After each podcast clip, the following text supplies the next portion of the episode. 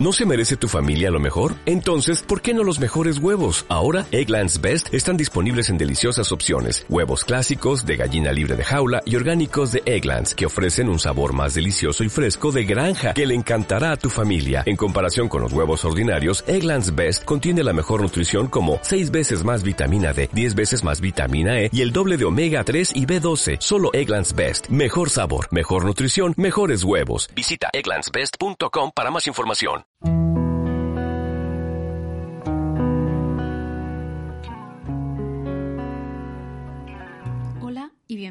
A un nuevo podcast de Desván Desastre. Como sabéis, aquí hablamos de libros, hablamos de series o de cualquier otra cosa que se nos pase por la cabeza que en ocasiones es un poquito desastre. Así que, si me dais la mano, procederemos a entrar juntos en ese desván.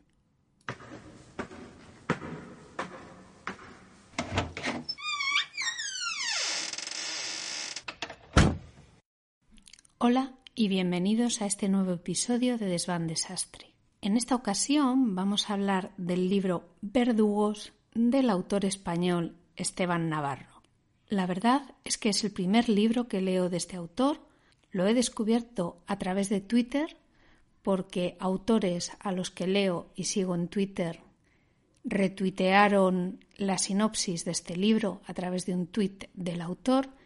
Me pareció una sinopsis muy interesante. Compré un ejemplar en formato digital.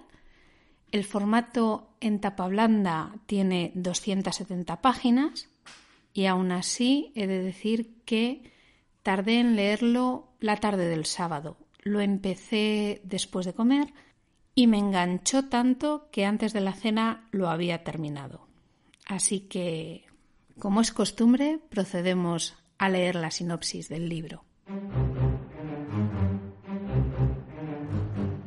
En 1952, las hermanas Encarnación y Matilde Silva Montero fueron asesinadas en el interior del estanco que regentaban en la ciudad de Sevilla.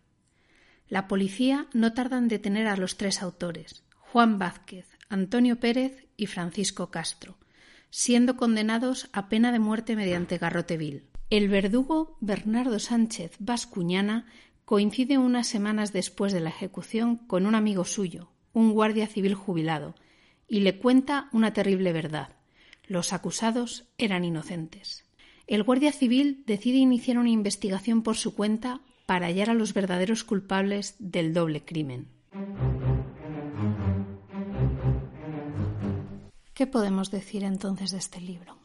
Como podéis ver, la sinopsis engancha.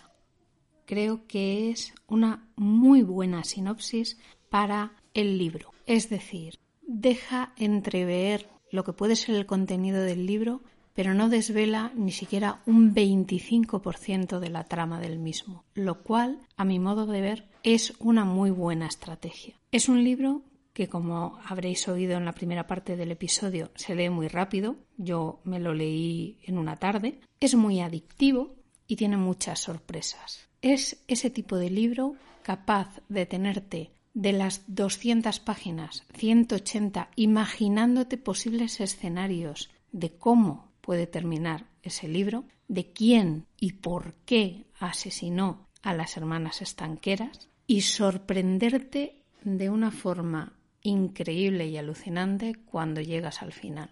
Un final que evidentemente no os voy a desvelar porque no os voy a hacer spoilers, que se produce unos años después de ese asesinato de las estanqueras y que, aun no habiendo estado entre los posibles finales que te vas imaginando a lo largo del libro, no te deja descolocado. Cuando lo lees, llegas a la conclusión de que es un final totalmente lógico para el desarrollo del libro, pero que el escritor ha sido capaz de que no se te haya pasado por la cabeza que el libro pudiera terminar así.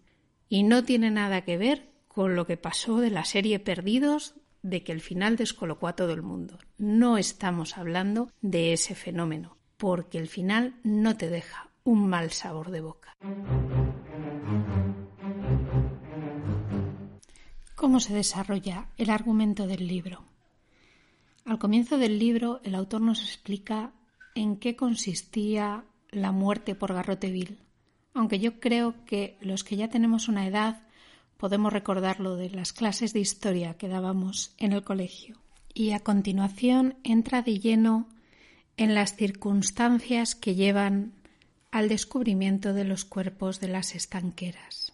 Más allá de eso, pasa bastante rápido a lo largo del tiempo. Lo que es la investigación policial del asesinato, las circunstancias por las cuales se elige a esas tres personas como cabezas de turco para cerrar el caso del asesinato y empieza una narración muy interesante y que va transcurriendo en el tiempo a lo largo de los años de cómo ese guardia civil retirado va desentrañando los hilos del asesinato hasta llegar a la conclusión de quién es el asesino. Durante todo ese tiempo se entremezclan personajes de forma que te preguntas, ah, pero estos realmente se conocían y puedes ir viendo cómo este mundo es un pañuelo y que la gente sabe más de lo que dice saber.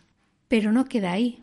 Una vez que ese agente de la Guardia Civil retirado descubre y confirma las sospechas de quién es el asesino verdadero de esas estanqueras, ahí no termina el libro. El autor progresa en el tiempo unos años más dentro del escenario histórico de la España de aquellos años, donde dichos personajes avanzan y maduran psicológicamente y físicamente hasta llegar a un punto de situación en el que el desenlace no se hace extraño. Aplica una justicia poética muy elegante que hace que al final el lector se lleve la sensación de, como dice el refrán, quien la hace, la paga. ¿Y qué podemos decir de los personajes del libro? Vamos a empezar por las víctimas, las hermanas estanqueras. Realmente uno se llega a plantear si el ser como eran era una consecuencia de la época que les tocó vivir o simplemente era que su carácter no era el más idóneo para ser unas buenas personas. Luego tenemos al otro protagonista, el sobrino de las estanqueras. El sobrino de las estanqueras, que es quien encuentra los cadáveres, además es policía armada. Está casado y tiene dos hijos, y en la época que le toca vivir, digamos que es un hombre bueno, podríamos decirlo así, porque este libro deja de manifiesto de que no existe el blanco o el negro, sino que sobre todo en épocas de guerra y de posguerra, lo que abunda es el gris y los matices. Es un hombre trabajador, como policía armada está destinado en un cuartel o en varios a lo largo de los años, hasta que lo deja y se convierte pues en un conserje, que tiene una vida mucho más tranquila y fuera de peligros en épocas revueltas. También tenemos al guardia civil jubilado, un guardia civil con un futuro prometedor y que se tiene que jubilar por una lesión en una rodilla provocada por una bala. Yo no sé si es que el hombre tiene mucho tiempo libre o si es porque tiene un sentido de la justicia aterrador en el que para él todo es blanco o todo es negro, o que simplemente por su pasado la conciencia no le deja actuar de otra manera. El caso es que ambos protagonistas, tanto el sobrino como el vendedor de cuchillos, machetes, navajas, que también aparece, y el guardia civil jubilado, hacen un trío protagónico bastante curioso. Es que todos se conocen entre ellos, pero no saben nada los unos de los otros.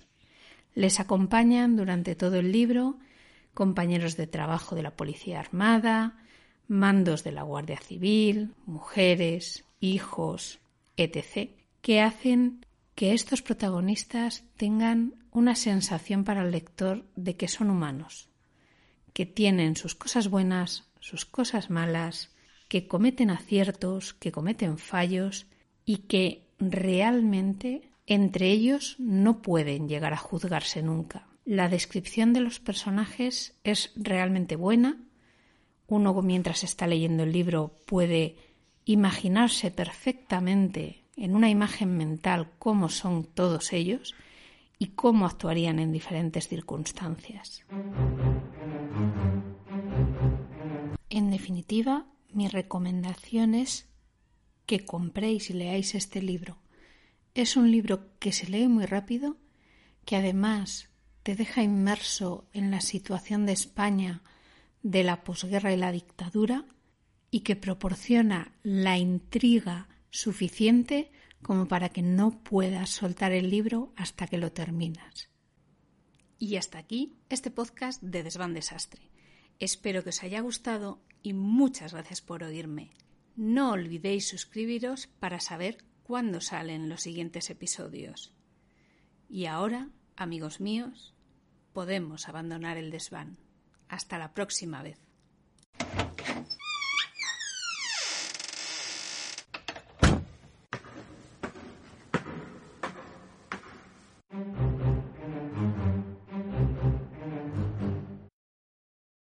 ¿Te preocupas por tu familia? Entonces, ¿por qué darles solo huevos ordinarios cuando pueden disfrutar de lo mejor? Eggland's Best, los únicos huevos con ese delicioso sabor fresco de granja, además de la mejor nutrición, como 6 veces más vitamina D, 10 veces más vitamina E y 25% menos de grasa saturada que los huevos regulares, además de muchos otros nutrientes importantes. Así que, dales los mejores huevos. Eggland's Best, mejor sabor, mejor nutrición, mejores huevos.